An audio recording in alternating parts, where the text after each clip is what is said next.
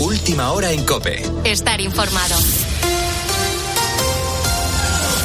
Este viernes hemos vivido la primera jornada de la campaña electoral del 23J. Alberto Núñez Feijóo ha estado esta noche en Extremadura junto a María Guardiola y allí se ha producido la primera foto juntos tras la rectificación de la futura presidenta de la comunidad que recordemos incluirá a Vox en su gobierno. Ojalá todos los pactos que se han hecho en España en los últimos años fuesen igual de transparentes que el que se ha hecho en la comunidad autónoma de Extremadura. Ojalá no tuviésemos que ver a Sánchez negando sus pactos con Bildu y posponiendo el gobierno de Navarra para que después de las elecciones vuelvan a pactar con Bildu. Feijo continúa este sábado su campaña en Zamora, mientras que a Pedro Sánchez no lo veremos hasta el lunes en el cara a cara. Mientras en Murcia, tal y como estaba previsto, la investidura del popular Fernando López Miras no ha salido adelante por el voto en contra de Vox. El lunes tendrá lugar la segunda votación en la que necesita la mayoría simple. En Baleares, esta noche ha tomado posesión de su cargo la nueva presidenta, la popular Marga Proens, y quien hoy sábado también toma posesión como presidente de Castilla-La Mancha es el socialista Emiliano García Paje. Lo hará por tercera vez. Fuera de España, el presidente turco Erdogan ha anunciado que va a hablar con Vladimir Putin para extender el acuerdo sobre la salida de los cereales ucranianos desde el Mar Negro más allá del 17 de julio. Hablamos con el señor presidente y con el señor Putin. Espero que este sea uno de los temas más importantes en nuestra agenda, tanto en nuestra diplomacia telefónica como en la reunión cara a cara que tendremos el próximo mes. Una cuestión que Erdogan ha discutido con el presidente ucraniano Zelensky en la reunión que han mantenido este viernes. El pacto por los cereales, alcanzado hace un año entre Kiev y Moscú con la mediación de Turquía y la ONU, expira este mes, aunque Rusia ya ha dejado claro que no está por la labor de extenderlo. Mientras, la Casa Blanca ha confirmado que Estados Unidos va a enviar a Ucrania bombas de racimo hasta que la munición convencional aumente en los próximos meses. Precisamente la guerra y la política de acogida de refugiados han sido los motivos por los que el gobierno de coalición en Países Bajos ha saltado por los aires esta noche. Su primer ministro, Rute, ha roto con sus socios tras meses de discrepancia. Paloma García Ovejero. Era el primer ministro más longevo de Holanda, pero ha caído su gobierno de coalición después de tres días de reuniones muy tensas. Efectivamente, lo que ha dividido a los cuatro partidos que compartían el poder es el asilo de los refugiados de guerra y sobre todo la cuestión de la reagrupación familiar. Son diferencias ideológicas entre los dos socios que no quieren una política dura contra la inmigración y los otros dos que quieren crear dos clases de asilo, temporal y permanente, y sobre todo reducir el número de familiares a los que se permite reunir con los solicitantes de asilo. En esta última posición es donde encontramos a los conservadores del Partido Popular por la Libertad, o sea, a los de Mark Rutte, que desde esta noche es primer ministro en funciones. Toca convocar elecciones. Con la fuerza de ABC. Cope, estar informado. Y continúa el culebrón Mbappé, Manuel Raez. Radio Montecarlo ha dicho esta tarde que el PSG renovará al francés, pero a sabiendas de que tiene apalabrado su fichaje por el Real Madrid en el próximo verano. La Rojita se juega hoy la final del Europeo Sub-21 a las 6 de la tarde ante Inglaterra. Santidenia quiere convertirse campeón de Europa con todas las categorías inferiores, pero sabe que los ingleses son un rival muy duro. No nos va a dar con jugar muy bien. Hay que hacer casi un partido perfecto, rozar la excelencia porque ganar a la, a la selección inglesa que hace, hace las cosas muy bien, tanto en defensa como en ataque, las transiciones, pero prácticamente acercándonos a, a esa excelencia eh, para ganar ese partido. En la Liga, el Girona ha hecho oficial el fichaje de procedente del Bayern de Múnich, Daily Blin. El internacional neerlandés ficha con sus 33 años por dos temporadas. En tenis, Carlos Alcaraz jugará hoy su partido de tercera ronda en Wimbledon ante el número 25 del mundo, Nicolas Jerry, tras derrotar a Müller en tres sets. Y en el mundo del motor, hoy se disputa la clasificación del Gran Premio de Gran Bretaña a las 4 de la tarde. Los libres 3 serán a las 12 y media de la mañana. Ahora sigues en la noche de Cope con Rosa Rosado. Cope, estar informado.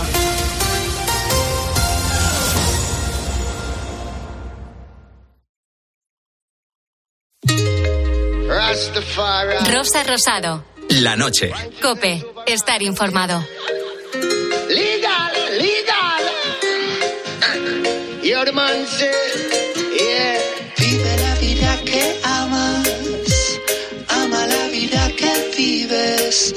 Oye, vívela.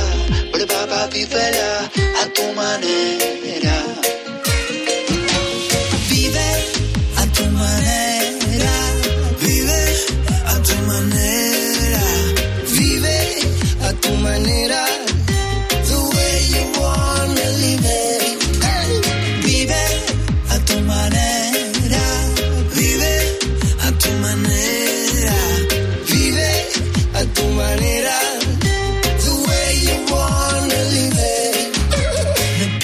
Llegar a ti sin medir el tiempo. Que fuera sea rápido, dentro tuyo lento. Que el guiño de tus ojos sea mi señal.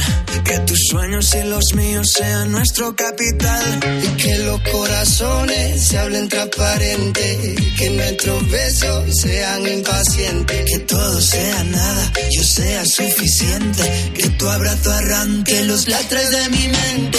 Vive a tu manera.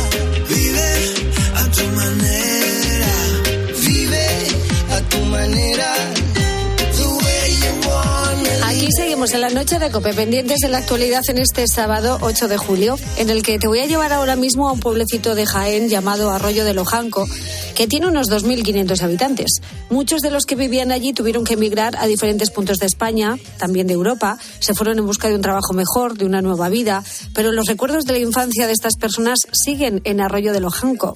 Ahora, gracias a Nacho, que es uno de los panaderos del pueblo, esos recuerdos en forma de dulces los tienen en su casa, ya sea en Oviedo, en París, incluso en Ámsterdam.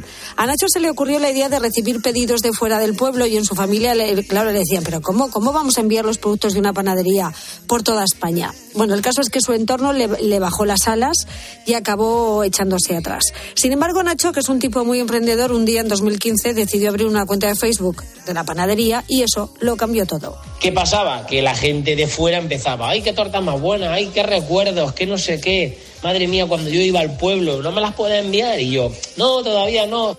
Y seguía recibiendo mensajes y más mensajes por Facebook, hasta que un día Nacho, con la ilusión de que su panadería diese un paso más y consciente del potencial que tenía su producto, decidió hacer lo que no pudo hacer antes. Sin tener ni idea, sin hablar con la, la paquetería, sin tener preparado caja, dije, sí, te lo mando. Me acuerdo que fue a Tarragona, a Barcelona, un cliente, pásame los datos por privado que te lo mando. Y así empezó todo. Al principio ni tenía cajas, no tenía nada con lo que mandar los productos, los ponía entre cajas de huevos, imagínate. Pero por cierto, esta es una costumbre que se ha quedado hasta hoy en día. El caso es que Nacho empezó a hacer envíos por España, la cosa iba muy bien, pero nunca había hecho un envío fuera de nuestras fronteras, hasta que llegó el día. Fue una, una locura cuando por primera vez una clienta me lo manda a Alemania. Digo, pues claro que sí, te lo pregunto y ojalá pudiera. Empecé a preguntar al estar en- dentro de la Unión Europea sin problema. Una de sus clientes más fieles es María Luisa. Su familia es del Arroyo de Lojanco. Todos emigraron en los 60 a Cataluña y se establecieron en Rosas, en Girona. Sus abuelos paternos seguían teniendo casa en Arroyo y uno de sus tíos vivía allí, así que conocía muy bien los productos de la panadería de Nacho. Los productos de Nacho, pues yo los he conocido pues desde que era pequeñita, por las veces que iba al pueblo, que los comía en casa de mis abuelos en casa de mis tíos, y que siempre que mis abuelos venían a pasar la temporada a Rosas, que se dividían un poco el tiempo entre el arroyo Lojanco y Rosas, pues siempre traían. Cuando María Luisa se enteró de que Nacho había empezado a vender sus productos online y que los enviaba por Europa, pues no lo dudó. Me hizo el primer envío, las cosas llegaron perfectamente, como mucho tarda cuatro días, no tarda más. Y las cosas llegan estupendas, o sea, nada roto, llega todo súper bien, porque lo empaqueta todo súper bien con cajas de huevos, o sea, queda todo perfecto. Y nada, pues le suelo hacer pues tres o cuatro pedidos al año para mí y luego pues lo que le pido para mi madre, que se lo lleva a Rosas, que a ella sí que le llegan 24 horas. Aunque la mayoría son beneficios para él, las ventas online de sus productos se han convertido en su gasolina para seguir adelante. La mayoría de envíos los ha hecho a la península. Fuera de España envía a Holanda, Alemania, también a Francia. Y lo que más le piden, lo tiene claro. Pues las tortas, las tortas de manteca y ahora está en el top 2, le está casi adelantando la harina. La harina también, fíjate, la harina no la hacemos nosotros. Pero lo que de nuestros productos lo que más piden es las tortas y el pan casero. En horno de leña se nota una barbaridad. Qué rico todo, ¿verdad? Bueno, el negocio ha mejorado mucho desde que venden online, van lentos pero con paso firme, ahora lo conoce más gente y claro, el negocio va mejor. Una panadería que, como Nacho dice, se ha convertido en una panadería 2.0. Y algo más, es una fuente de recuerdos de un valor incalculable para aquellos que un día, por una razón u otra, tuvieron que dejar su casa. Escuchas la noche. Con Rosa Rosado. Cope, estar informado. Estamos en pleno verano, el susto y el agobio de los estudiantes de selectividad de Andalucía ya pasó, aunque ha habido algunos momentos dramáticos este año. Enseguida vamos a recordar uno de ellos. Esta es Marina. Ha sido bastante más complicado respecto a lo que nos han tenido acostumbrados en los últimos años, más que nada porque los ejercicios, eh, aparte de que tenían muchos trucos, han salido cosas que pasaban muchísimo más desapercibidas por los temas y claro, no nos lo esperábamos para nada teniendo en cuenta los modelos anteriores de examen bueno, pues ha habido lío con el examen de mates, enseguida lo vemos. Tenemos medio país o más de vacaciones en este mes de julio buscando sol y playa, en esas playas en las que a veces aparece cierto animalito, pues que te fastidia el día, que te pegas un susto de muerte. Y efectivamente, y muchas veces dramatizamos de más por ver muchas pelis. Pues mi mayor susto en el mar fue hace ya tiempo que nos fuimos de viaje, nos fuimos a, a México. Había que hacer snorkel. Cuando me tiro y em, me pongo las gafas y empiezo a ver sombras alargadas. Digo, ¡buah! Y yo en mi cabeza estaba la melodía de tin, tin, tin, tin, tin, tin, tin, Mira, que no. Cuando ya me voy para la barca y veo que es que, claro, había varias barcas y era la sombra de la barca lo que yo veía alargado todo el rato, pero ya por si acaso no me volví a meter bajo el agua. Y yo creo que no he vuelto a hacer snorkel en mi vida. Yo también soy de esos. ¿eh? Esto a veces me pasa. ¿No, ¿no os cantáis la canción del tiburón por dentro? A mí me da un tabardillo. Sí, sí, sí. De verdad, me ha Yo, pasado. ve- yo veo sombras y vamos, me falta mar Claro. para, para correr. Yo voy, voy nadando y de repente me giro hacia la izquierda a ver si viene algo. Bueno, a mí es que da un poquito de miedo, también te digo, el Sí, mar. ¿eh? sí. Yo cuando me voy a nadar, ya sabes, mis manguitos y mi arpón por si viene alguien. Y en la piscina de niños. Siempre. Bueno, hablamos de, de sustos. El mayor susto que te has llevado en el mar con algún bichito inesperado, alguna picadura, pues de erizo, de, de- de las arañas de mar, las agujas de mar, qué cosa. ¿Qué es una aguja de mar, de verdad? ¿Qué es una aguja de mar? Bueno, ahora lo busco. Eh, si sabes lo que es, cuéntamelo en el Facebook del programa, La Noche de Rosa Rosado, en Twitter, arroba la noche guion bajo rosado, y notas de voz al WhatsApp del programa, el 687089770.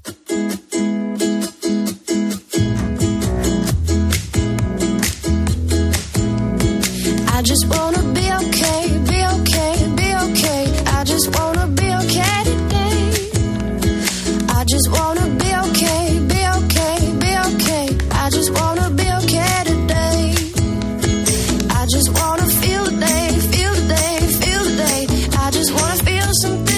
noche de Cope voy a hablar con un viejo amigo que conviene tenerlo cerca cuando uno se plantea tener hijos.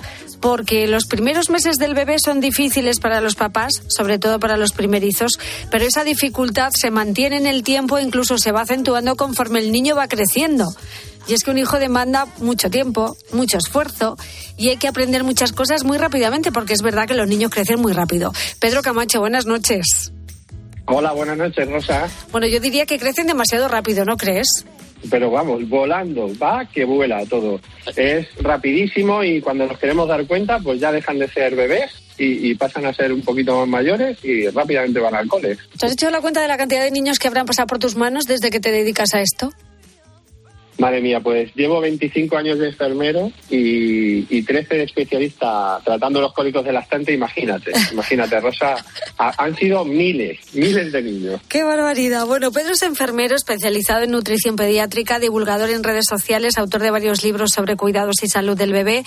Y hace mucho tiempo, pues ya se dio cuenta de que la mayoría de los padres no tenemos ni idea de qué hacer con un niño cuando abandonamos el hospital y llegamos a casa con el bebé. Ahí nos dan todos los males. Desde luego, desde luego. Ahí surgen todas las dudas y todas las preguntas que, que no te habías planteado hasta ese momento, curiosamente. Oye, muchas dudas que, por cierto, hay que decir que Pedro concentra la mayoría de su actividad profesional hoy en día en las redes sociales y que lo podemos encontrar en Instagram, donde tiene 400.000 seguidores, que es una barbaridad. Luego tiene su propio canal en YouTube, donde ahí tienes toda la información disponible y además eh, estás en contacto directo permanentemente con padres que lo único que buscan es solucionar dudas, problemas, cosas que se encuentran en el día a día y que es difícil. Es curioso porque hoy en día cuanta más información tenemos o tienen los padres, eh, más dudas tienen. Así que bueno, pues intentamos estar ahí en redes sociales.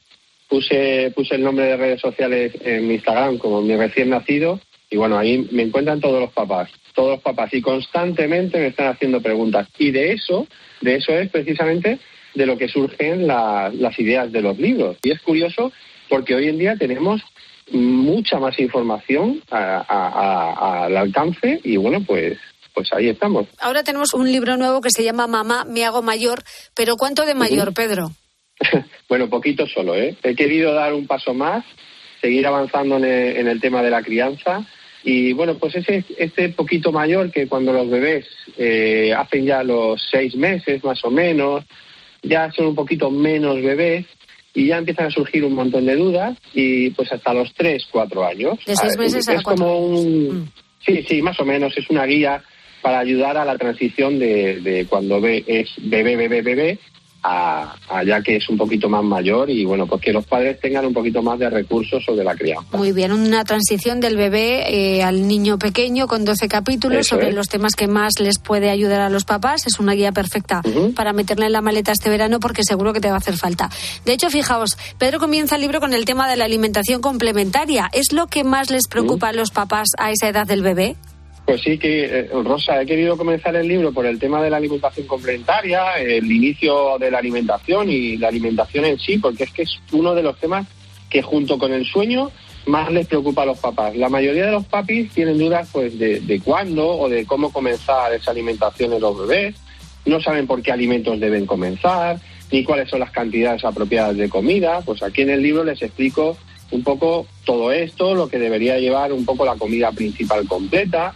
También he detectado a lo largo de estos años que tiene muchas dudas, por ejemplo, de cuándo comenzar con respecto al agua, qué tipo de agua de- deben de darle, o qué cantidad deben de tomar lo- los bebés, o cómo, o por ejemplo, cómo conservar los alimentos. Pues aquí les explico pues un- unos consejos también para introducir eh, con éxito estos, estos nuevos alimentos y toco también el tema de los métodos de alimentación, porque hay muchos papás que optan por darle a su bebé pues purés o triturados y otros papis pues que les apetece, por ejemplo, practicar el método del baby led weaning, que es los alimentos un poco en forma de trozos. Pues de todo esto aquí les doy unas buenas pinceladas para que sepan exactamente lo que tienen que hacer y también pues eh, de lo que importan de lo importante que es eh, que tengan un- una adecuada alimentación infantil sobre todo en lo que llamamos esta primera infancia que son estos tres cuatro primeros años. Y bueno pues to- tocamos también el, el tema de las posibles alergias alimentarias de, pues aquí les digo cómo pueden evitar esas alergias cómo pueden actuar ante ellas y, y- y también tratamos el tema del destete. Así que bueno pues aquí en el tema de la alimentación complementaria pues les guío sobre estos temas con respecto a la alimentación. Comentabas el sueño, que también es un tema que nos trae de cabeza a los padres. ¿Cómo establecer buenos hábitos para dormir bien desde el principio? ¿O aquí cada niño es un mundo y no hay pautas? Bueno, el tema de- del sueño es otro de los temas estrella en la crianza del bebé. De primera rosa les digo a todos los papis que nos estén oyendo y a los que sean papás sabrán que lo que estoy diciendo es la verdad. Aquí no hay que llevarse engaño. Esto es muy raro que un bebé coma bien, que no llore y que encima duerma bien, especialmente durante la noche. Entonces, ¿qué tenemos que hacer? Pues durante los primeros meses es muy importante saber crear hábitos de sueño saludables fomentando, por ejemplo, el contacto con nuestros bebés eh, desde el primer momento, incluso desde el nacimiento, y adaptándonos primeramente pues a su horario para luego posteriormente poder tener la posibilidad de ir adaptándolos a los nuestros. Y no solo está el tema en que duerma mejor o peor el bebé, sino de que lo haga de manera segura. Te voy a poner un ejemplo. A Mira, ver. hay papás que, que los bebés pues eh, duermen en las cunas o, o en una cama directamente y deben de saber cómo tiene que dormir el bebé en la cuna, cómo tiene que estar colocado, en qué posición debe de dormir el bebé, si puede o debe de haber muñecos o no, o para que este eh, sueño sea lo más seguro posible.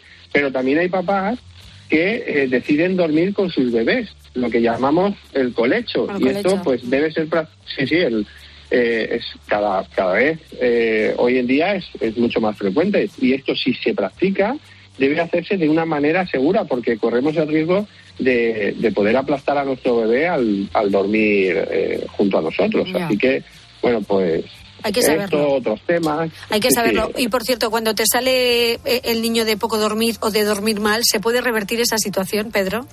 sí que se puede revertir, eh, empleando pues desde un principio una serie de pautas. A- Es verdad que, que, bueno, el que duerme mal, duerme mal, eso Ya. está claro. Pero bueno, siempre se puede corregir y poquito a poco, con paciencia, exactamente. Podemos, aquí, por ejemplo, les hablo a los papis también eh, de conceptos como ventanas de sueño o regresiones, que son temas eh, importantes que, que, que deben de, de conocerlo los, los padres para, para poder implementar toda esta serie de medidas para que luego el niño duerma lo mejor posible. Que de eso se trata. Eh, hablas también de la higiene bucodental. ¿Se debe empezar con el cepillado desde tan pequeñitos, Pedro? Pues sí, es una cosa que es sorprendente, pero, pero eh, una vez aparece el primer diente, pues se deben de empezar a, a cepillarlos, normalmente con, cepillos especiales, con un cepillo con unas cerdas suaves de nylon. Eh, normalmente ya los papás suelen consultar con el odontopediatra, que es una especialidad dentro de la odontología y que lo tienen al alcance eh, de la mano en casi todas las clínicas dentales. Lo que sí que deben de tener en cuenta los papás es que desde ese primer diente o esos primeros dientes, que se debe aplicar al menos un granito de arroz de crema dental con un contenido en flúor eh, eh, de mil partes por millón. No hay que preocuparse si el bebé es pequeñito porque se vaya a tragar la crema dental, eso ya lo sabemos, ya contamos con, Con ello. ello, claro. Ya sabemos, sí, sí, ya sabemos que, que el bebé es difícil de que sepa escupir, pero bueno, pues eh, en el libro les explico todo esto y cómo deben de realizar el, el cepillado dental a sus bebés. Oye, Pedro, y ahora que llegan las vacaciones y estamos más tranquilos, es un buen momento para empezar ¿Mm? con, con estos hábitos, con el cepillado de dientes desde pequeñitos, con la retirada del pañal, la retirada del chupete, que son temas muy importantes y nunca sabemos cuál es el mejor momento. Ahora, por ejemplo, eh, que llega el verano con el calorcito y sin colegio ni guardería, supongo que para quitar el pañal sería un buen momento y a lo mejor también el chupete. ¿Cómo lo ves tú? Pues mira, estos temas eh, de los que hablamos aquí en el libro, eh, como ves tú, Rosa, eh, que eres madre, ahora en verano es, es mejor oportunidad para, para determinados temas, Claro. pero estos temas eh, lo han pasado, bueno, van a pasar por ello, las situaciones o los problemas a los que se van a enfrentar cada madre cuando su bebé va creciendo pues un- y se va haciendo un poquito más mayor. Ya eh, estos temas pues en el, en el libro pues pretendo ayudar a los padres a afrontar de una manera correcta y a darle soluciones a sin- este tipo de situaciones que se le van a presentar sí o sí, sí, sí, sin trauma. Se le van a presentar sí o Sí sí. o sí. Y qué mejor manera pues Que tener herramientas. un- sí, una herramienta un poco, eh, Sí, es verdad, no es fácil. porque pues, ahora en el tema, por ejemplo, del verano, pues sí que podemos aprovechar el cambio del pañal si está preparado, aquí les, les hablo de cómo está preparado, y, y sobre todo ahora el tema del, del veranito lo que más les preocupa es eh, el tema de la, de la protección solar, Claro. las cremas solares. Ahora en verano, Porque, efectivamente. claro, claro, porque no todas las cremas eh, pueden darse a, a los bebés con- según con qué edad. Entonces, bueno, pues aquí eh, mencionamos todos los tipos eh, de productos que podemos dar a los bebés eh, por- según su edad y pues para que no tengan ninguna repercusión en su salud. Bueno, si llevamos el- al bebé a la playa, cuidadito también con el sol, ¿eh? Sí, porque hay muchos papis que me lo están preguntando habitualmente eh, que si le pueden llevar, si no le pueden llevar. Yo siempre les digo, "Ah, claro que le podemos llevar. Vamos a intentar evitar las, las horas más calurosas de- del día, eh, en las que pues le puede dar más el sol, le puede también con respecto a las altas temperaturas puede sufrir una deshidratación, no dejan de ser bebé, la piel no está preparada, entonces eh, sí que es verdad que teniendo una serie de medidas, otras veces me preguntan algunos papis que si lo pueden bañar o no, pues yo siempre les digo, le podemos refrescar un poquito, luego si le bañamos tanto en la piscina, ya cuando tenga dos o tres meses, un poquito nada, un remojón, o en el agua del mar, pues esta ilusión que nos hace a los papis de, Sí. de bañarnos con los peques. Esa primera foto. Pues todo esto, claro, hombre, hay que hay que hacerlo, claro, por supuesto, pero luego pues tenemos que rápidamente eh, enjuagar con agua con agua potable y, y procurar sobre todo, pues eso, no acudir a horas a horas en las que el sol está, está pegando luego. fuerte. Pues sí, porque tiene pinta de que vamos a pasar muchísima calor este verano. Bueno, de hecho, estamos pasando muchísima calor ya este verano. Oye, por cierto, Pedro, estamos en la época de las rabietas, que suelen ser estados de enfado, impaciencia, frustración en los más pequeños. Hay que saber gestionar eso y podemos ir empezando ya a trabajar en ello este veranito, incluso con los celos, cuando llega un nuevo hermano, que también es una emoción natural y bastante común, pero también hay que saber gestionarlo. Sí, sí. Eh, eso se van a enfrentar sí o sí a ellos. A ver, no todos los bebés tienen celos o no todos los bebés tienen rabietas, pero sí que es verdad que en algunas ocasiones esto se presenta de una manera un poco fuerte. Entonces hay que saber cómo gestionarlo, eh, ponernos en, en la, en la piel del bebé eh, y saber pues que es como en el tema de los, de los celos, es un tema como de, de territorio, ¿no? Yo era el, el protagonista y bueno, pues ahora quedo un poco como desplazado, ¿no? Claro. Entonces, en este tema, eh, pues aquí os ayudo en el libro de cómo eh, poder gestionar eso desde un punto de vista empático y que muchas veces, pues, no normalizarlo, sino ponernos un poco en la situación. Y los niño. celos pasa un- eh, sí, los celos eso. Y la rabieta es igual, es decir, hay que saber cómo actuar porque porque este es un tema que algunos niños de verdad que es bastante heavy eh, cómo se ponen y cómo se comportan de una manera de llamar la atención, ¿no? De, de bueno, pues todas aquí les proporciono todas las herramientas para, para que puedan eh, llevarlo un poco de la, de la mejor, siempre de la mejor manera posible. Luego hay niños y niños, como todos, niños Ya. que duermen, niños que tienen menos rabietas y niños que, Pero bueno, que tienen menos celos. Siempre tener unas herramientas para tratar estos asuntos ayuda. Por cierto, en el libro no quiero dejarlo pasar, Pedro. Otro motivo de preocupación Sí. para los padres es cuando toca llevar al peque por primera vez a la guardería, porque se suele Sí. hacer cuando el niño es aún bebé y están al nivel máximo de apego de los padres. Esto es otro momento de frustración que se le va a plantear a muchísimos padres a la vuelta del verano. Desde luego. Y es un tema que, pues, que hay que tomarlo un poco con tranquilidad, acompañarle, decir, pues mira, vamos a ir a la guardia, aquí vas a estar jugando con niños, yo voy a estar aquí, no te preocupes. Incluso hay algunas guarderías que los padres están los primeros días. Ir acompañando al bebé, eh, normalizarlo. Lo típico, cuando van a la guardia o cuando van al cole, pues que lo vean que su madre se queda llorando en la puerta, Ay, porque es verdad que nos da un poco de pena, pero sí dice, ostras, mi madre me deja aquí y está llorando y yo me quedo aquí solo También con llorando. gente que no, que no conozco. Estoy llorando aquí.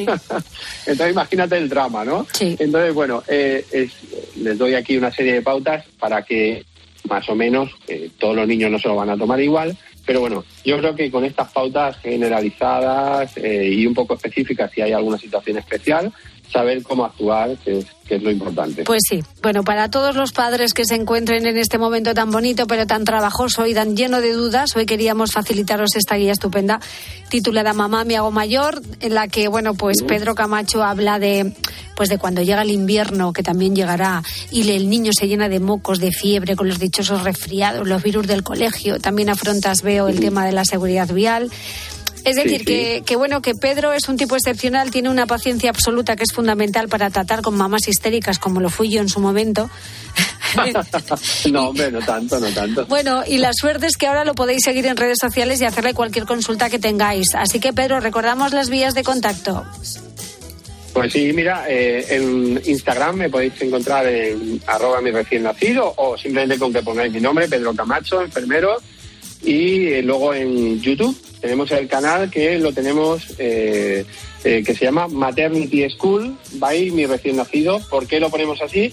Porque tenemos un curso especial para papás y mamás con toda la crianza y ese curso lo tenéis pues en mis redes sociales, en mi web. Anda. y decidimos de llamar así el, el- al, al canal YouTube para, para que lo vayan identificando. Porque este curso ha salido hace nada, hace un mes y es un curso en el que hemos puesto bastante, bastante empeño en que cualquier papá que lo quiera pueda tener eh, todas las herramientas desde salud, eh, problemas de alimentación, bueno, todos los cuidados en los primeros meses y vamos eh, poniendo información actualizada eh, semanalmente y vamos poniendo, bueno, es un curso como para toda la vida, Qué para bien. acompañar a los papás durante toda la vida. Se llama Maternity School. Y Así que ahí me podéis encontrar. Pues muy bien, y de momento lo que tenemos que hacer es meter en la maleta este verano este libro, Mamá me hago mayor, porque nos va a sacar de muchas dudas. Pedro Camacho, enfermero en pediatría y atención primaria. Querido, gracias y buen verano.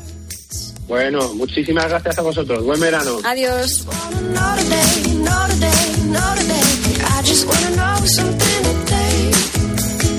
I just wanna know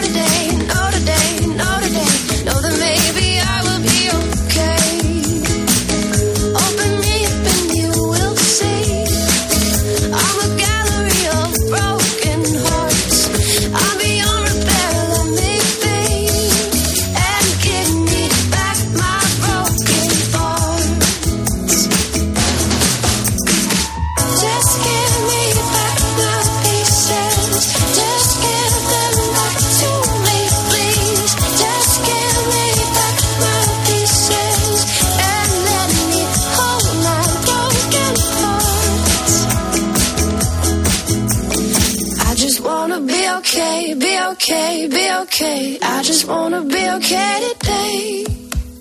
I just wanna be okay, be okay, be okay. I just wanna be okay today.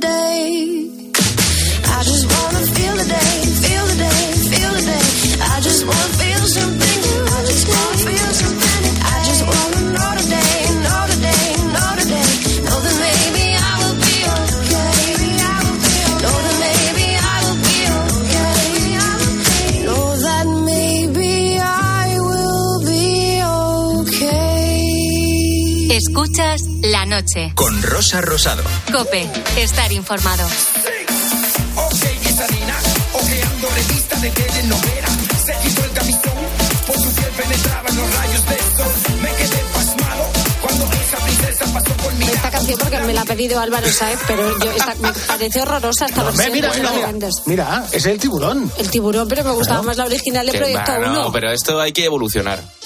¿Cómo que evoluciona? Mira, mira, sube Marcote. Mira. Esta. Esta es la original. Esta es la original. Esta es la que La está buena. bien. Yo necesito un poquito de electro latino un 8 de julio a estas horas. Sí, latino, sí, por sí, favor. sí, sí. Pues Sí, sí. escúchate a la Leticia Nah, pues, Sabater, po- que se hace mucho ponme, electro ponme a. Georgie Dan si quieres y, y volvemos a cine de barrio una, y tal. cómprate una cadena de oro y, uno- y una gorra, unos de- anillos y tal, sí. Bueno, que estamos hablando de tiburones y de peces que nos encontramos en el mar y que nos pegan sustos cuando menos te lo esperas. Porque además hay fechas que a uno se le quedan clavadas en la memoria. Playa del Cura, año 1998, con mi niño de los brazos cogido y andando ahí en- por la zona de las rocas que hay y de repente veo un pulpo moviéndose por las rocas. No me cubría mucho, me cubría por las rodillas por ahí, pero tenía el niño encima y las rocas algunas cortaban. Pues el pulpo no tuvo mejor cosa que hacer que darse un paseito por encima de mis pies. Así que ahí pasé cuatro o cinco segundos, un poquito tenso a ver qué hacía el pulpo y yo con el niño en los brazos. Un saludo al pulpo que hace Sí, un sí. deluxe luego increíble. El pulpo. Yo dejo de respirar y me muero si se me enrolla un pulpo en la pierna, también te lo digo. ¿eh? Los pulpos grandes, si se agarran a una roca con, unas, con unos tentáculos y con otro te agarran en el pie, Hace el no es vacío fácil ahí. salirte, ¿eh? Calla, Tiene calla. mucha fuerza. Por cierto, el pe- la aguja de mar sí existe, Rosa. ¿eh? Claro que existe, la que aguja de mar. Es que, Y es muy agresivo. verdad, o sea, El en el mar hay, hay pez- navajas, hay No, agujas. es un pez que O sea, tiene como el hocico, como si fuera así Parece alargado. Tiene Sí, un, hocico muy alargado que eso por lo visto te pega unos El, pinchazos. el- con- el- el- el tiburón martillo, el pez de espada, decía no, Marcote, que, eso es no, un bronce. Que o sea, no, parece una, malo. que no, parece una serpiente. Lo voy a acercar la foto al micrófono para que lo vean todos los oyentes. Ah, no, que estamos en la radio. Eso como una, como una serpiente. Bueno, en fin, los oyentes se están empeñando también en, en quitarnos a todos nosotros las ganas de ir a pisar una playa este verano. Pues a mí en la mar, en el Mediterráneo, cuando estás en lo hondo que ya solamente te toca las orejas de la huilla, que ya te vas a ahogar, dando saltitos con el dedo gordo del pie derecho, pues en uno de esos saltitos metí el dedo gordo, bueno, pisé una aguja de mar. Venga ya, hombre. Que eso se entierra debajo de la arena y no veas cómo se me puso el dedo gordo. ¿Ves? Pues Venga una ya. semana sin zapatilla. O sea, con- este, este mensaje estaba pactado. Que no, hombre, que no, Sí, la aguja de mar existe. Escúchame, ¿qué tiene? ¿Como dientes en el...? No, es, no, es que no sale en la foto, no sale. Eh, pero es ¿Cómo como una especie de serpiente. Con- No. la- los dientes, la mandíbula Sí, del a- diente. Una piraña. Vale. Espérate un momento, a ver si encuentro una foto de, de- de la aguja de mar riendo. Porque si no, no salen los No, dientes. no, no, pero que te pega un pinchotazo que... Pero vaya, que tiene mala pinta la Que tía. si tiene mala pinta. Más vale que no te, que no te pique. Nada. Hablamos de sustos. Sí. Sustos que te dan algunos animalicos en el mar. Sobre todo esos que no existen en el Facebook del programa La Noche de Rosa Rosado, en Twitter, arroba la noche guion bajo rosado y notas de voz al WhatsApp del programa 687089770. Sí existe la aguja Qué de mar, fea Álvaro. es. Qué fea es la aguja esta.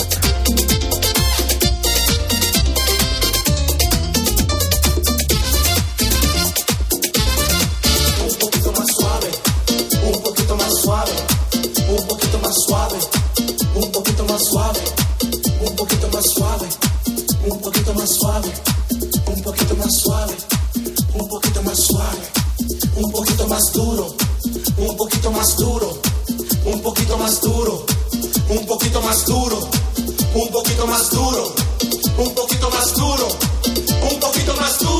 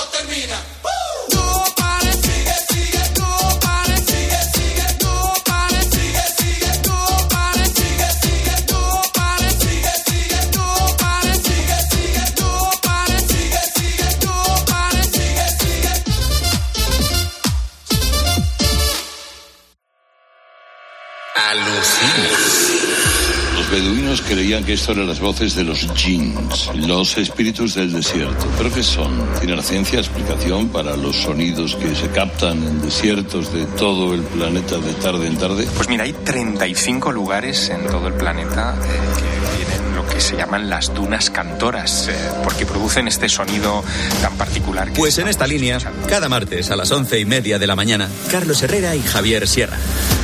En Herrera en Cope. Rosa Rosado. La noche. Cope. Estar informado. Aquí seguimos en la noche de Cope. Vamos a curiosear un poco. Te iba a decir yo eh, historias. eh, bueno, yo es que me hablas de matemáticas y se me revuelve el cuerpo, Álvaro. Roberto ya le empezado a salir gran- granitos, Claro, me ¿eh? dice, no, vamos a reírnos. Digo, no, con las mates poca broma. Pues mira, eh, eh, este año en, en la EBAU, la selectividad de, de Andalucía, ha habido lo que se dice un crimen de lesa humanidad con los pobres alumnos, porque les han puesto un examen, la verdad que, que de mucha dificultad. Muy difícil. Muy, muy difícil. Eh, han salido muchos profesores ahí diciendo que, que- Quejándose. que eso no se puede hacer. Y bueno, yo he hablado con Marina, que es una de esas estudiantes afectadas. ha sido bastante más complicado respecto a lo que nos han tenido acostumbrados en los últimos años. Más que nada porque los ejercicios, eh, aparte de que tenían muchos trucos, han salido cosas que pasaban muchísimo más desapercibidas por los temas. Y claro, no nos lo esperábamos para nada, teniendo en cuenta los modelos anteriores de examen. Claro, y eh, Han ido a pillar, la- como redes- decíamos en mi época, han ido a pillar. las redes empezaron a llenar de memes. ¿eh? Decía uno que, que si lo apruebas te llaman de la NASA directamente, que no, no entras en la carrera. Y, y era, un po- era un poco cierto, tenía un poquito de verdad en ese meme. Eh, y es que, claro, eh, pues muchos de esos afectados han ido dejando sus experiencias por las redes sociales. Si es que lo pego, por ejemplo, en matemáticas. En matemáticas me he pegado los primeros 45 minutos y no había acabado ni un solo ejercicio. Yo estaba dudando de mi existencia. Yo digo, pero vamos a ver, esto era realmente factible, o sea, esto se podía hacer. Yo no tenía ni idea. Yo estaba muerto. Yo digo, es que han pasado 45 minutos y no he hecho nada. Que, que, que le entrego yo al, al tío este. Que le entrego. Le dibujo un Pikachu, una cosa así, ¿no? Pues que no sé qué más. Yo, yo no sabía qué hacer. Pues mira, lo que le ha pasado a este, a este señor, a este amigo con este examen, a mí me ha pasado toda la vida con Sí, todos. Con todos, prácticamente con todos. Pues mira, siempre está bien tomarse las cosas con humor, pero bueno, además de las bromas, como decíamos, los pobres alumnos lo han pasado muy mal porque se estaban jugando también entre la universidad y necesitaban una nota y tal. Bueno, en fin, hay una campaña de recogida de firmas eh, que van por 20.000 eh, para repetir el examen porque según muchos alumnos ha sido criminal. Hay algunos profesores eh, que consideran que ese examen de matemáticas 2, que no el 1, sino el 2, eh, no ha sido tan complicado. Francisco López es profesor andaluz de matemáticas en bachillerato y ha resuelto todo sin problemas. Claro. El alumnado está acostumbrado a estudiar estos exámenes con otro tipo, otro examen de de otro año, de Andalucía en concreto. Entonces, claro, durante los últimos cinco años están acostumbrados a un tipo de ejercicio, modelo, que lo llamamos aquí, o problemas tipo, y pues este año no han sido esos tipos de problemas los que han puesto. Entonces, claro, lo ha pillado un poco descolocado. Claro, en opinión de este profesor, que dice que fue el formato lo que desorientó a los alumnos y los nervios lo hicieron todo demás. Eh, hubo varios alumnados que se, se desmayó, pues los propios nervios pa- te juegan mala pasada, empiezan a elegir ejercicios sin, sin leerlos, sin pensar y ya pues todo eso conlleva a hacer un examen bastante mal. Bueno, desde aquí todo nuestro apoyo a todos estos alumnos que se enfrentaron a esta pesadilla. Que se desmayaron, Rosa. La que se vivió en Andalucía, que se han recogido 20.000 firmas para repetir el examen, aunque ya han confirmado que lo hecho, hecho está. Pero bueno, al menos ya pasó. Ahora toca relajarse. Me voy de viaje solito, es lo que hoy necesito. A conocer más lugares,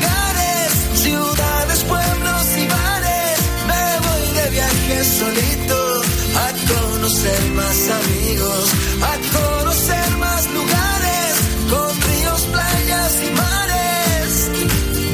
Yo sabía que este día llegaría. Bueno, pues aquí seguimos en la noche de Cope en modo verano, intentando escapar del calor y de la rutina. Los más afortunados ya lo han hecho y están disfrutando de unas merecidas vacaciones.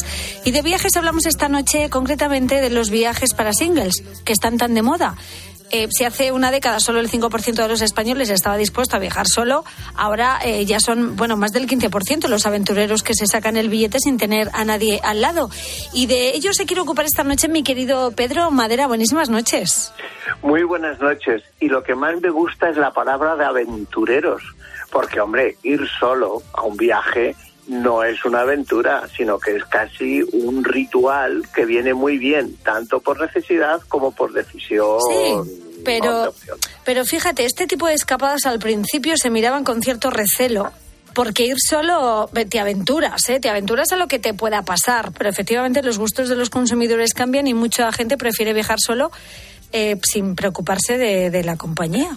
Yo creo que antes lo que sucedía es que a los que viajábamos solos se nos veía raritos. Sí, ¿eh? sí. La prueba está en que yo siempre recuerdo una anécdota de una noche trabajando, bajar a la mesa de un hotel, eh, pedir, ¿cuántos van a cenar? Yo solo. Y el camarero decirme, no se preocupe, yo también discutí con mi esposa en la luna de miel.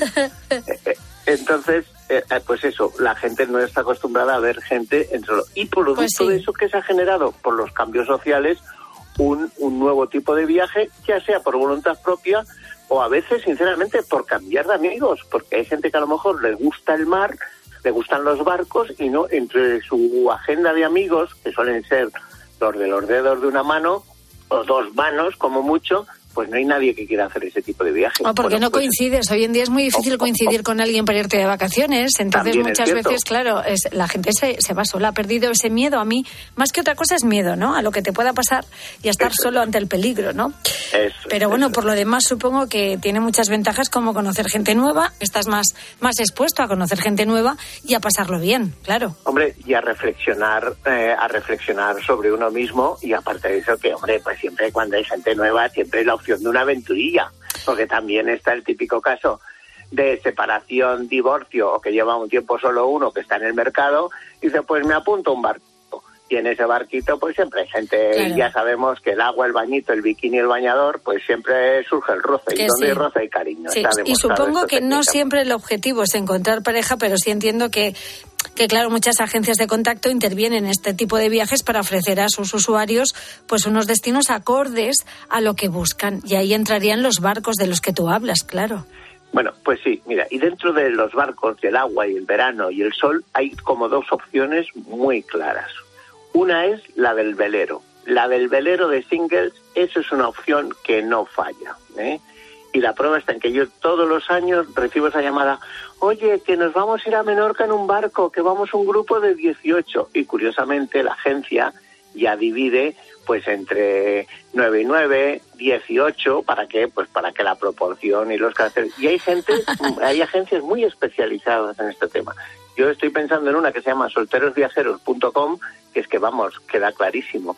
Eh, ya ellos mismos buscan afinidad por las fichas de sus clientes de, de crear un ambiente pues paralelo, con gustos paralelos, Claro. simplemente ya por edades, pues no es lo mismo una persona de 65 años con una de 25. Bueno, está muy bien esto de los barcos del amor, ¿eh? porque ahí supongo que habrá de todo, desde citas a En ciegas. esa agencia que he mencionado y en otras, Sí.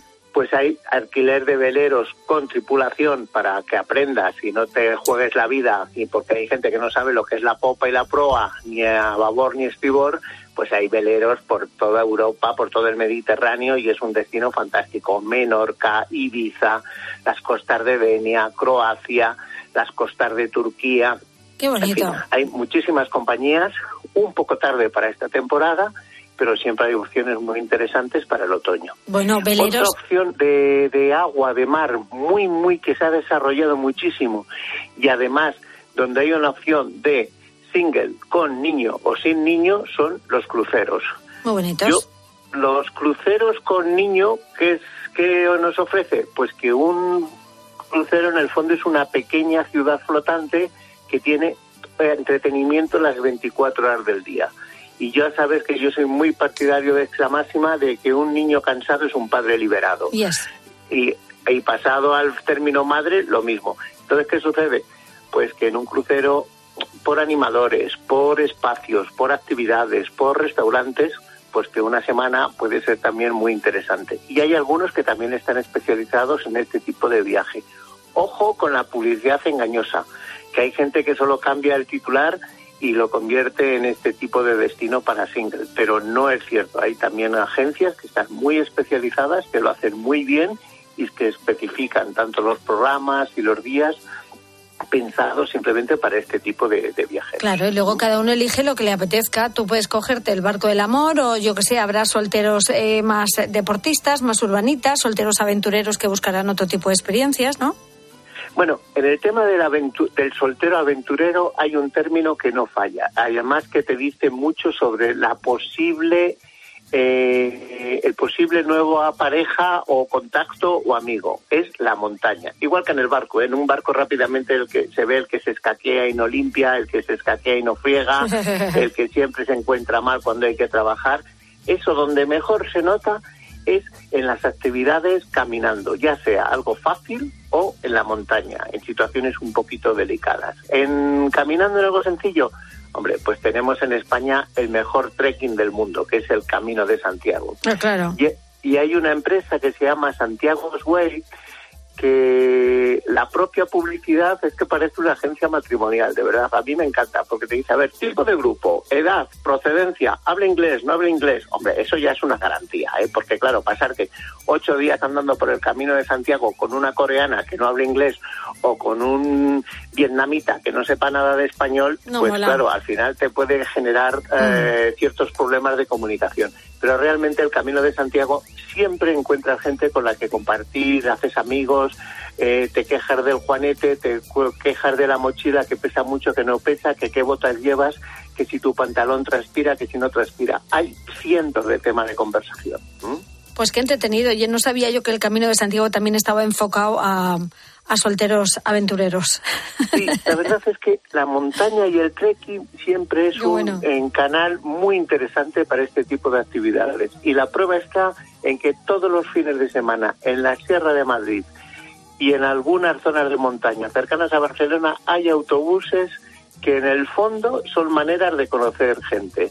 Tú te apuntas a un trekking y yo sé de algunas parejas que han surgido de ahí. Te Qué apuntas bueno. a un trekking de fin de semana y debe ser que me das la botella, que me pasa la cantimplora, que si me das un puñadito de almendras, que si llevas cacahuetes, que si yo llevo barrita energética, ahí surge el amor. Se empieza con la barrita energética y se acaba con la botella de cava al lado de la chimenea. Pero bueno, no siempre, ¿eh? no está Eh. garantizado. ¿eh? De todas formas, es que también todo esto une, porque claro, si buscas emociones fuertes, eh, estamos hablando de solteros aventureros, pues hay gente que le guste la naturaleza, que disfrutará pues haciendo puenting y estas cosas, claro, todo ese riesgo al final une. Bueno, yo en estas aventuras hay una que quiero hacer, mm, no por, sinceramente, mi, mi pareja no creo que me vaya a acompañar. Ni yo tampoco, Pero últimamente hay un gran trekking en Europa que se ha puesto de moda ah, gracias al gran Kilian Jornet. Es el Trail del Mont Blanc. Esto, que en principio es una carrera de 170 kilómetros y que se hace de una tacada con unos 10.000 metros de desnivel, esos 170 kilómetros los puedes hacer de un tirón o los puedes convertir en un trekking de montaña precioso, para mí el más uno de los más bonitos que se pueden hacer en Europa, junto a alguno en las Islas Sofoten, en Noruega, y es el técnicamente se conoce como UTMB, el Ultra Trail Mont Blanc. Y el UTMB realmente también, pues esos 170 kilómetros está está como, por, no sé, por casualidad, perfecto para un trekking de una semana. Cada día andas mía. 20 kilómetros de montaña con unos buenos desniveles, con acabas cansadito lo suficiente. Y también, ¿cómo hacer esto? Bueno, pues realmente llevando un grupo de 8 o 10 personas andando, no se requiere un gran nivel de escalada, porque no hay que escalar, pero hay que andar, andar Hombre. con consistencia. Y eso en el fondo yo creo que también eh, se convierte en un reto personal. Como dicen los ingleses, es un challenge. Y ese challenge es una manera de ver si puedo lograrlo, a ver si puedo hacerlo. Ya. Y aguantar un día con cansancio, otro día y ver la fuerza que te da un puñadito de almendras, eh, el placer de disfrutar de una botella de agua de esas fuentes que, que salen por un cañito de Yo que madera. soy de más de, de natural. playa y sol, eh, perdóname, pero hay gente que le gusta disfrutar de las vacaciones sin perder el hábito deportivo. Lo entiendo y lo comparto. Y hay un montón de opciones como estamos viendo, Pedro. Yo soy más de tumbarme la Bartola. Bueno, pues sí, es una opción. Oye, y por último, ¿sabes una, una cosa que cada vez está creciendo muchísimo y me llegan ofertas y tal? Son los viajes temáticos. Oh. Porque en el fondo yo creo que vivimos un tiempo en que caemos muy fácilmente en la obsesión por nuestras aficiones. ¿no? Desde luego que sí, personalizar nuestros viajes, ¿sí? Tienes toda la Eso es. razón. Eso es. Entonces, el amante de la música clásica, pues, ¿qué quiere? Al Festival de Ópera de Bayreuth, Mm. al Festival de, de Música de Cámara en una esa ciudad pequeñita de Inglaterra, a la Semana Santa de Música a la, sema- a la Semana de Música Clásica en Cuenca. Bueno, pues realmente hay agencias muy especializadas en este tipo de acciones, sobre todo en temas culturales como música clásica, arquitectura, arte. Entonces, ¿qué sucede? Si a mí me interesan las villas paladianas en el Véneto, pues ¿qué puedo hacer? Me apunto un viaje preparado para conocer las villas paladianas del Véneto. No solo voy a aprender mucho, sino que posiblemente conozca y trate con personas que están interesadas en, en los mismos ámbitos culturales que yo. Y eso yo creo que ayuda muchísimo a disfrutar de un viaje y establecer nuevas relaciones personales, que siempre es importante. ¿eh? Efectivamente, ciudades con cultura para solteros culturetas. Estamos viendo que los viajes para singles, para solteros, tienen en España un amplio camino recorrido. Así que, bueno, pues para aquellos que estén cansados del típico ambiente familiar y quieran planificar unas vacaciones distintas a todas las que habían hecho anteriormente, pues está la opción de los viajes para solteros, que me he quedado fascinada con la cantidad de opciones estupendas que hay. Porque, claro, te pones a mirar aquí todo, decía Pedro, entre los, los barcos del amor, para solteros aventureros, que si la montaña, que si la cultura, que si solteros deportistas, urbanitas, naturalistas, tenemos de todos, los solteros playeros, espirituales, juerguistas, incluso solteros cinéfilos, porque también viajar está de moda a ciudades que pueden tener ese cliché romántico como lo es París en las películas o tantísimas otras, Pedro. Esa, esa línea es muy interesante. Creo que hay dos cosas que están teniendo mucho tirón eh, temáticamente, aparte de la música clásica. Uno es el cine, cine varias barras series, y la prueba está en que los viajes a Nueva York eh, para ver lugares o a sitios de Estados Unidos donde se han desarrollado eh, grandes series, estoy pensando en Breaking Bad y todo el mundo este de Nuevo México y de, y de las ciudades desérticas del oeste eh, de, de estos estados, me, pa- me parece un gran reclamo. En Nueva York y New Jersey para ver los sitios de los soprano, eso Fíjate. es un gran reclamo. Y el otro es los temas de deporte. O sea, compartir espacio para correr la maratón de Berlín, para hacer un descenso en kayak en el río Navia, o para disfrutar de un evento como pueden ser eh, carreras de caballos o pruebas de equitación, eso es la manera, la manera más fácil, con una cierta gracia, de conocer gente que está interesada en los mismos sectores culturales que nosotros. Claro, efectivamente, gente que viaja sola para conocer gente y, organ- y organizan su viaje a su aire sin depender de nadie. Querido Pedro Madera, pues gracias como siempre y hasta la semana que viene, corazón mío. Pues nada, hasta la semana que viene y seguimos aquí en la noche, en la noche con Rosa Rosado. Y ahora disfrutar y tú a dormir, que ya son horas. Ay, qué bien, ahora puedo disfrutar de las estrellas. Un beso, Hasta Pedro. la semana que viene. Adiós. Rosa Rosado. La noche. Cope. Estar informado.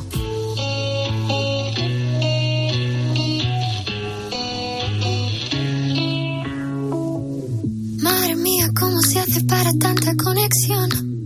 Tú lo sabes, yo lo siento, vamos a otra habitación donde nadie, nadie puede oírnos. Se nota en mi boca que yo no porque desde que estás aquí, aquí cerca de mí, que tú eres mi baby. Ese recuerdo de tenerte sin ropa que no me deja. Bueno, pues aquí vamos a estar todo el verano, ¿eh? En Sin esta, dejarte dormir. En esta edición especial de madrugada de allá del, del sábado, ¿eh? Pues acompañándote, hablando de cositas entretenidas como esta, ¿no? Estamos hablando de, de, pues eso, en pleno mes de vacaciones, buscando sol y playa, ojito con las playas, porque cada verano se deja caer algún que otro animalito que nos, nos da un susto de muerte. Y seguimos hablando de novios, ¿eh? Si es que uno no puede ser tan caballeroso. Bueno, pues estando yo de novio con mi mujer en la playa de Mazarrón, estando dentro del agua, eh, empezó ella lo que a en las plantas y como le daba mucha tiricia, empezó y dice, ay, cógeme, cógeme. La cogí y para salir de ahí, pues iba yo caminando entre el agua con ella hasta que pasamos justo por donde habían un montón lo que de erizos de mar, los pisé todos, no sé cuántos pisaría, por lo menos 50 astillas de esas estuvieron sacándome de- durante hora y media. A la próxima, digo, a la próxima te suelto y ya te vas nadando tú.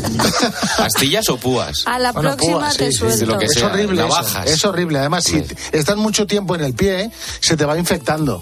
Es horrible. A mí me pasó una vez, es horrible. Este señor era de Mazarrón. Hay un, hay un piloto de motos que se llama Pedro Acosta que le llaman el tiburón de Mazarrón, ¿eh? ¿Qué te parece? ¿Qué zona más buena? Que bien se come por ahí. Los tomates, qué ricos son. Por el puerto. Sí, sí. Está muy bien. Hay tomates de mar también, en, en las rocas. ¿Esos también para qué sirven? ¿Tomates de mar? Sí, son como rojos, viscosos. ¿Me estás hablando en serio? No, no, te lo digo en serio. Te la- Pero te tomates te para comer, ¿o de colar. qué No, no, no, ¿Un no, son, son bichos, son unas cosas raras. Tomates rojos y, pi- y pepinos de mar. Busca tomates de mar. Y si no te sale, busca tomates de huerta. A ver si. Mojaos. bueno, es importante hacer caso a las señales eh, de advertencia, tomate de mar, eh, Cuidado. porque si están, están por algo. Fue en 2011, un viaje a Nueva Zelanda que hicimos nueve compañeros en caravana. Y una noche pues la pasamos cerca de un lago con un embarcadero precioso, ponía no bañarse. Y un compañero pues recién levantado fue corriendo por el embarcadero, saltó y se metió en el lago. Cuando nos dimos cuenta que estaba bañándose eh, en un lugar donde alrededor había un montón de peces que tenían como una especie de pico en la punta. Y después eh, nos dimos cuenta que era una zona donde había un montón de anguilas eléctricas. El susto no lo llevamos, la foto quedó para la posteridad y por lo menos el hombre escapó ileso. Así que nada. Os digo una cosa, menos mal que no tenemos de este tipo de anguilas, pues son, son bichos que te dan descargas eléctricas. Sí, señor. Te, te electrocutan. Hombre. El Uf, tomate, el tomate de mar es indefenso. Pero escúchame una cosa. Es feísimo. Es verdad que existe. Pues mira, existe. Y lo he Pensaba dicho- que me estabas tomando el pelo. Pues yo también pensaba que te estaba tomando el pelo, lo he dicho totalmente a voleo y os prometo que existe. Es como una especie de... de- Ah, bueno, pero que eso será como coral, cuando un tú... tipo de coral o no, un tipo de, de, eh, alga de estas raras. ¿Y en la ensalada qué? En la ensalada, pues el tomate Hay de la gente que huerta. toma algas, bueno, pues puede tomar tomate de mar también, ¿Cómo ¿eh? te puedes comer la alga? Vamos a ver, el tomate de mar eh, no es un animal que te vaya a picar en el, No, en es el ino- agua. inofensivo. Estamos hablando de los bichitos que, bueno, unos pican y otros no. Yo creo que como los pimientos, sí, una vez has encontrado un pimiento ahí en el mar, ¿eh? Venga, de eso- de- eh, hablamos de sustos con bichitos marinos. Bueno. El tomate no es un bicho, es una planta, No, es está verdad, ahí es pegada a la roca. De lo feo, de lo feo que es, te puedes llevar un susto, Y ¿eh? o sea, eso puede entrar. El pepino de mar sí existe, Eso no me sí. digáis que no. El pepino de mar sí existe. Paso palabra, o sea, no. Que sí, que sí existe. Pónmelo ahí en tu móvil. Bueno, búscalo. a ver, cuidado, a ver qué, a ver qué te sale, Venga, ¿eh, Roberto, cuidado. va. Venga, Facebook del programa, La Noche de Rosa Rosado, Twitter, arroba la noche, guion bajo rosado y notas de voz al WhatsApp del programa 687089770. De verdad, madre mía, que me estáis dando la noche. Nos vamos a ir a Galicia enseguida, a un pueblo de, de Lugo que se llama Sober, porque es el pueblo con más centenarios por habitante. Luis es el alcalde. bueno, pues hace una vida absolutamente normal, cierto que la mayor parte de los centenarios están con un estado de salud extraordinarísimo. Eh, te voy a contar enseguida esta historia tan curiosa y después vamos a hablar con mi querido cómico manchego Agustín Durán y con Roberto para que me explique qué narices me está enseñando de un Pues, pepino de mar. El pepino de mar. Y la verdad que tiene forma de pepino, pero vaya, un pepinazo. Llegamos a las noticias de las tres.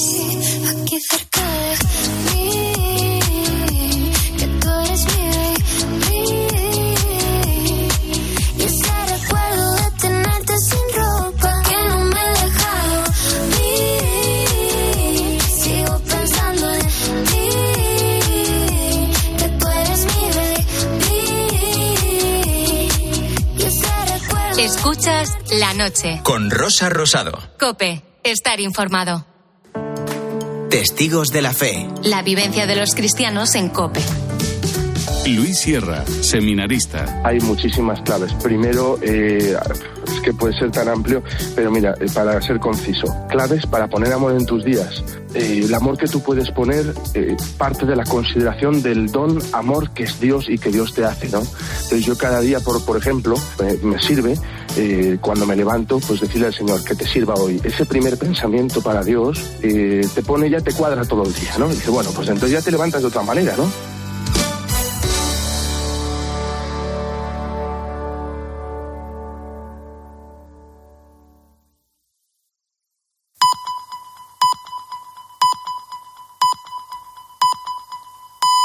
Las tres, las dos en Canarias.